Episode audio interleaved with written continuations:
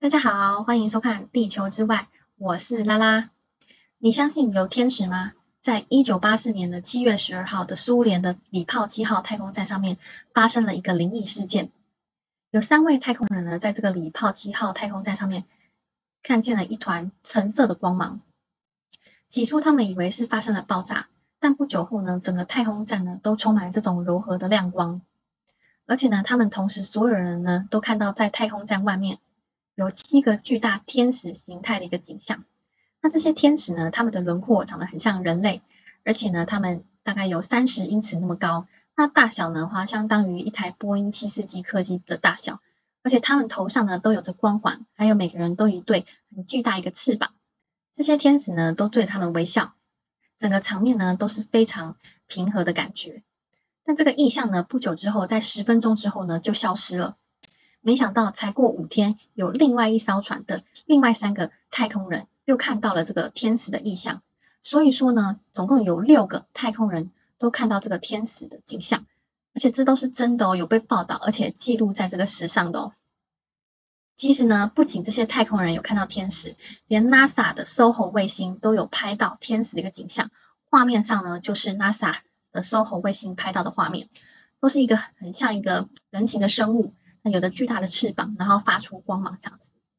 其实天使呢是造物主为了特定的目的而创造出来的，所以呢他们都有各自的使命，而且他们是没有肉身哦，是用一种能量的方式形态存在的。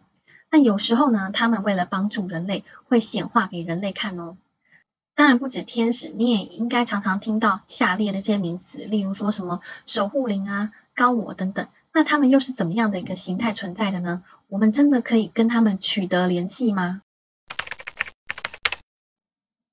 那高我是什么呢？高我就是你的高等的灵魂，也就是你内在的声音，也就是来自于源头的自己。这是不是很抽象呢？那我用游戏的概念来为您解释。造物主呢，为了体验他自己，他会把自己的能量分散出来成一个一个的灵魂。那灵魂呢，他们都会去玩一款叫做地球的线上游戏。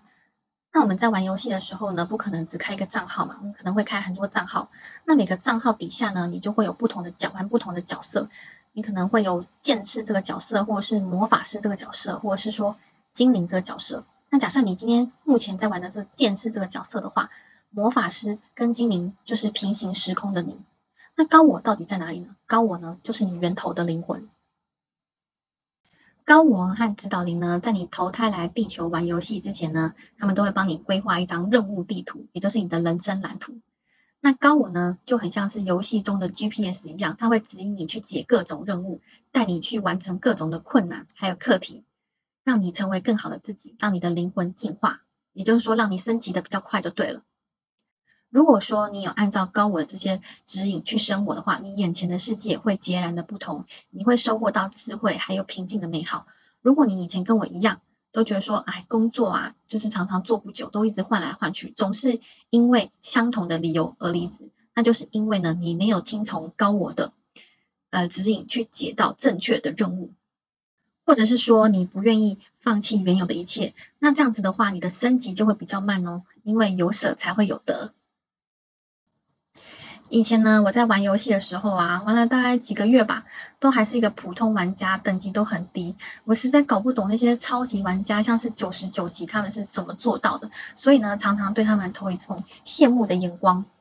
可是呢，仔细想想，还有再看看他们这个操作的一个行为，就他们都是真的很认真的在解任务，就不像我一样，我都会偷懒，然后我都会就是跳过那个要组队啊、打副本的那些关。啊，那些任务就对了，所以当然我的这个升级的速度就很低嘛，等级也是很低的。那有人一定会问说，那这些任务我们不解会怎样吗？不会怎样，只是说你留下来这些任务，你下次又回来地球再解一次，直到你破关为止。而超级玩家呢，因为他们都有很认真的在啊解任务破关，所以他们就不用再来了。而且呢，再告诉你一个小秘密哦。超级玩家都超级有钱的，像是什么巴菲特啊、伊隆马斯克啊、比尔盖茨呢，他们都是属于超级玩家。那指导灵是什么呢？指导灵呢，就是帮你跟高我建立连接的人。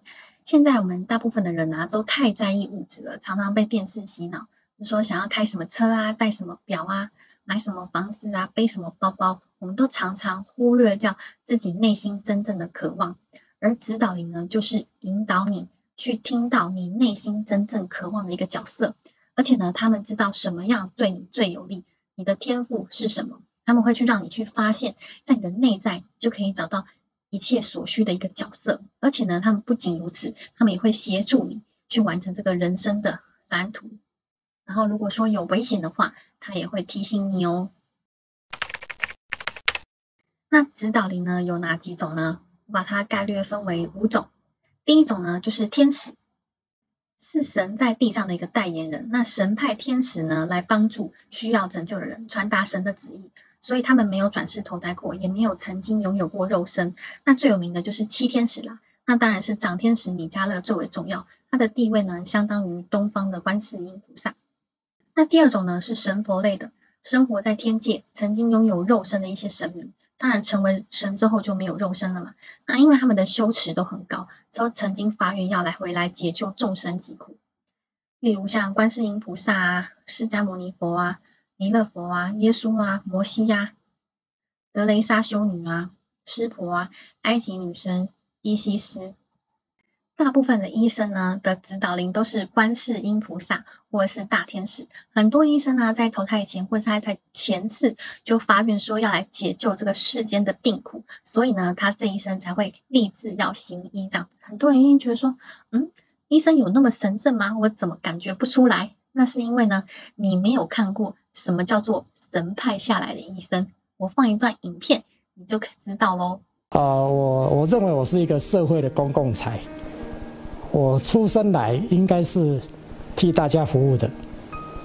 当然，有很多人认为说我这个行为背离了一般平常人做事情的一些规范。可是，这是我跟上天的事，这是我跟上天的事。我我我跟他之间有一个不成文的一个规定，就是他派我们来救人。院长好像过去都有每个月都有捐款的那个习惯，是不是？啊，是的，因为我从念念大学的时候，那因为受到这个《德雷莎修女传》非常大的感召，那么德雷莎修女说，如果你的施舍只是把你多余的给别人，那不是真正的奉献。真正的奉献是把你自己所有的割一部分给别人。这句话从我大学时代就放在我的心里。那当然，我们当学生呐，或当年轻在训练的住院医师，财力是不够的。那我当上主治医师第一个月呢，当时我就决定，有一天我们有能力做这个事，就来实现当初我们念这个《德雷莎修女传》给我们的启示，就是把自己所有的。各一半给别人，所以三十年前开始呢，就每个月都把一半的薪水捐出来做公益。其实有估计，可能这么多年来已经捐了多少钱了？啊，超过一亿。当年我在看门诊的时候呢，啊，装出玉女阿妈来当我的病人。那我帮她开完刀，第二天她就跟我说：“啊，医生啊，我我被他扎出你。”我吓一跳，我说：“一般这个病。”住院要一个礼拜，怎么两天就要出院？他说：“我那无村医，阿光买头要刚南被假上。”我吓一跳。后来我才知道，原来他就是十元男嘛。你只要给他十块钱，随随便你吃饭啊、汤啊、菜啊，都吃到饱。那所以呢，在当初我被他感动之余呢，我在注意看我自己的行为。我们在想，一个那么那么朴实的一个阿妈。连他都愿意去奉献，那我们这个当初读医学院为的是什么？就是为了救人呐！啊，个个人做美掉，啊，这功美贵，所以我觉得当初他对我的影响是非常非常的大。院长是不是还有提到说，好像就是有有写好那个身后的一些遗嘱，好像 是的，财产也都要怎么处理？啊，是的，谢谢。啊，我觉得这是非常重要的一点，就是我们人哈，只有在身体不太好的时候，你会静下来想，因为平常我都很忙哈，静下来想说啊，我再过来了。如果有一天我自己身体怎么样的，我没有办法好好的跟大家交代我要做什么的时候，或许太慢。那所以我就立了一个遗嘱，就是说我希望有一天我万一要是盟主重招，希望把我所有的财产都可以捐给公益。那这公益里面当然包括澎湖是很重要，啊，还有当然很多大学的青蓝奖学金，还有很多弱势团体。那很重要的是，呃，我的遗嘱第一点就是不留给子孙。我相信小孩子是可以体会。为什么不想留给子孙？因为小孩子从我教育他，从国小、国中、高中到现在念大学了，这就是我给他最好的资产，就是。留一个品德，留一个模范给他。当他今天有自己谋生的能力的时候，我不应该留钱给他，应该留给他的是我这一个榜样。这是我的看法。总之，如果你是医生或者是护士的话，我真的觉得你真的很伟大，很谢谢你们。但是也不要忘记了你当初下来的初衷哦。另外啊，有释迦牟尼佛或者是佛陀指导灵的人呢，他们会特别的喜欢对大众讲法，教大家智慧啊，教化人心。例如说净空法师啊、圣严法师，还有一些灵性讲师。第三种指导灵呢，就是外星人指导灵，是来自于其他高等星球，没有在地球生活过，他们有特殊的能力还有技术，可以给人类像是科技啊、美术方面的灵感，然后跟你呢，通常都会有种灵魂合作的契约。例如说，很多发明家啊，或者是科技狂热者，他们的指导灵呢就是外星人。那当然呢，最有名的就是通灵大师巴夏拉，他的指导灵呢就是来自爱沙尼尼星球的外星人。那第四种指导灵呢，就是已经过世的亲友或者是你的祖先，就是曾经跟你有很深缘分的人，那对你有很多关爱，为了报恩呢，他会很乐意的去协助你完成今生的任务。有巫师跟祭司指导灵的人呢，他们很容易对神秘的事情呢感到兴趣。那学习这些神秘的事情也很快，他们也会从事一些占卜啊、能量疗法的一些工作。另外呢，每个人都是有指导灵的哦，人数不一定要看个人而定，通常都会有一个指导灵团队。那指导灵呢不是固定的，它也是会更换的哦，会依据你的能量还有你的人生阶段去更换更适合的指导灵。假设呢，你的能量很高，就会吸引到高阶的指导灵，反之亦然。那高阶的指导灵来的时候呢，通常都有檀香还有花香。指导灵并不是越高越好，而是越适合你的越好。因为有时候呢，高阶指导灵呢，引导你的一些任务可能会很难。例如说，假设你今天只是做一个行政的工作，却要你要去担任总经的职位，那这个任务你绝对是做不到的。所以说，指导灵。的等级不是越高越好，而是越适合你越好。那当然啊，如果说你每天都不开心，然后内心都充满仇恨跟暴力的话，那你指导灵的等级就会越换越低，甚至呢，最后呢就被这个不好的这个外灵给取代掉了。我分享一下我看到天使跟指导灵的神奇的体验。嗯，我总共看过两次，一次是在清醒的时候，一次是在梦里。那我先讲我在清醒的时候，如果说你有打坐过冥想的话，你眼睛闭起来就会看到一团光。那我这个光是紫色的，那这个光呢上面就显化了我的指导灵团殿还有天使，有很多人这样子，我就看到就觉得哇人超多，起码有六个人以上。那我看到的时候当下是是有点受到惊吓，有点害怕，所以说我只有看过一次，然后就再也没看到。他们可能是怕我觉得很害怕。那第二次呢是在我的梦中看到的天使，她是一个女生的样子。那你不要以为说天使都是西方人的面孔，其实它是有东方人的面孔。我看到的是东方人的面孔，而且它身高是真的很高，他的翅膀真的是很大一对。他有跟我自我介绍，他就叫他有他就叫三个字是东方人的名字哦。所以不要以为说哎天使全部都是西方人，是不是很神奇呢？要怎么样去跟高我连接呢？非常的简单，你只要先让你头脑的杂讯，也就是小我，先安静下来。你可以深呼吸，放轻松，或者是说你要打坐跟冥想都可以。简总之呢，就是先静心，先静下来。然后呢，你问自己内心一个重要的问题，然后呢，你就会听到高我给你的答案。这个答案呢，不会是从你的耳朵听到的，也不会像是什么。有一个灵体来占据你的身体，高我跟呃守护灵都不会去占据你的身体。那高我给你的回答的答案呢，通常都是一个或是一团团的知道掉进你的脑子里，被你感知到的。而且呢，高我的答案不会是二元性或是批判性的。那我分享一下我问我曾经问过高我的问题，我就问他说，我现在在做这个 YouTuber 频道是对的吗？我的高我回答是对的。那我又再问他说，那我还可以做我喜欢的网拍吗？高我回答说可以，当然没有问题，只要你跟随你的心，你要做什么都可以。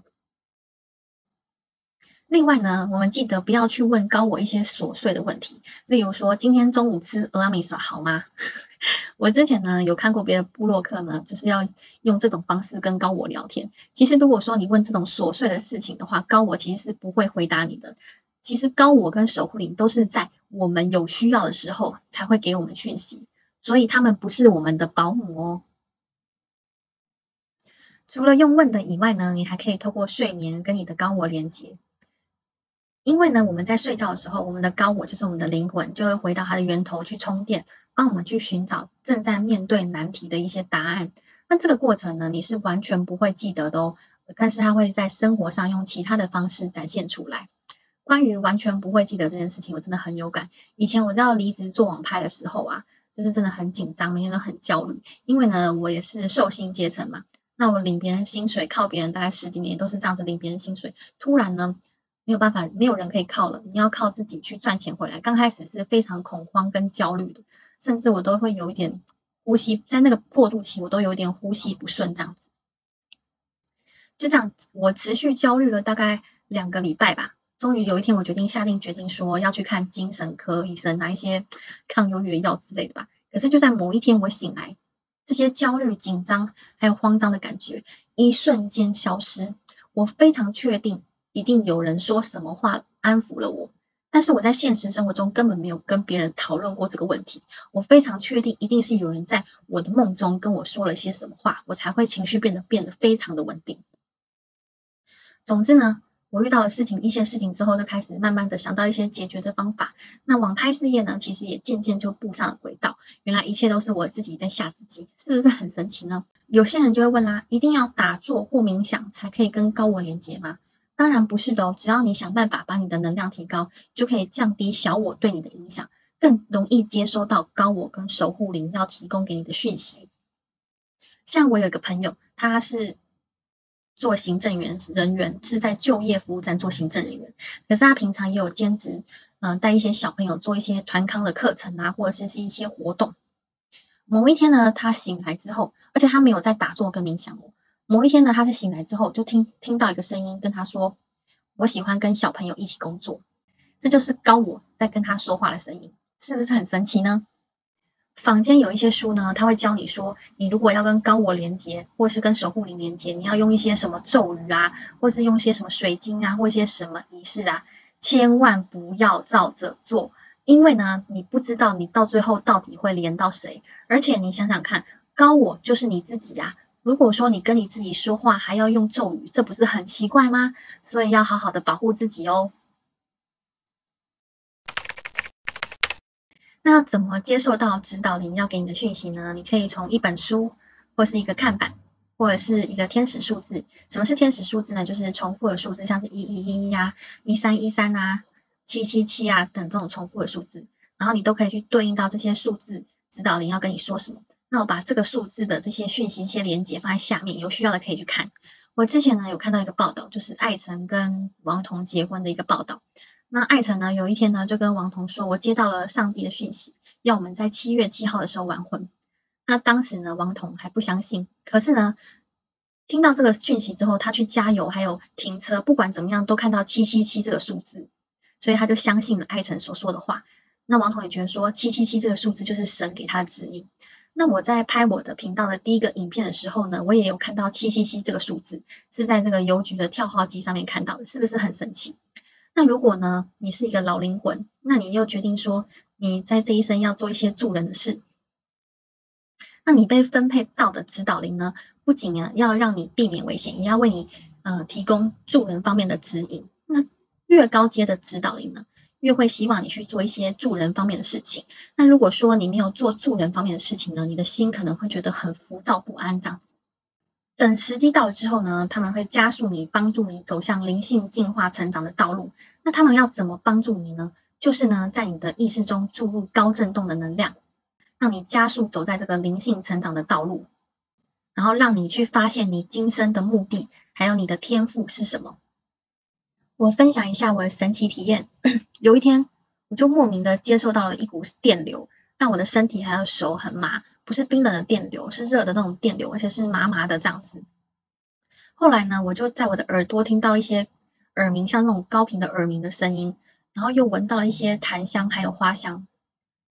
总之之后呢，我又接受到了一些指引，像是一些书啊，还有天使数字的一些指引。后来我慢慢知道说，哦，原来我是一个光之工作者。那什么是光之工作者呢？如果不知道的话，可以去看我这部影片，然后会把链接放在下面。简单的来说呢，就是在地球上传递光跟爱的一个角色。那每个人呢，都可以成为光之工作者。而做这些传递光跟爱的这个讯息呢，也会让我觉得心情很获得平静，也让我觉得说很有热情。守护灵会做什么事情，跟不会做什么事情，我也帮大家列出来喽。守护灵会做的事情总共有六点。第一点，就算正在引导你，也会尊重你的决定。第二点，引导你看着可能性，答案都是开放性的。第三点，让你拥有平静看和谐的感觉。第四点，让你看出自己的天赋，还有学习的课题。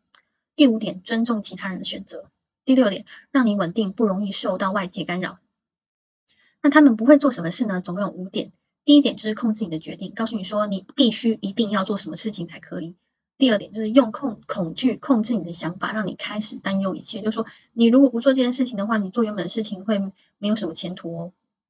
第三点，控制你的灵魂还有信念。第四点。让你生活越来越混乱。第五点，让你总是和别人比较。真的守护灵的话，是不会去要求你说要你提供一些贡品啊，还有纸钱，也不会说带你去哪一个美丽的维度去参观，他们没有那么的闲。还有，如果说你突然某一天跟守护灵连接，但是你突然可以看到阿飘，那也是都是不对的，因为守护灵他们的本质是神，他们能量是非常高的，是不会看到低频的阿飘的。如果说呢，你在看的书或是你的影片，那你在看的时候有背后发凉的感觉，或者是让你有头痛的感觉，那这本书就不要再看下去。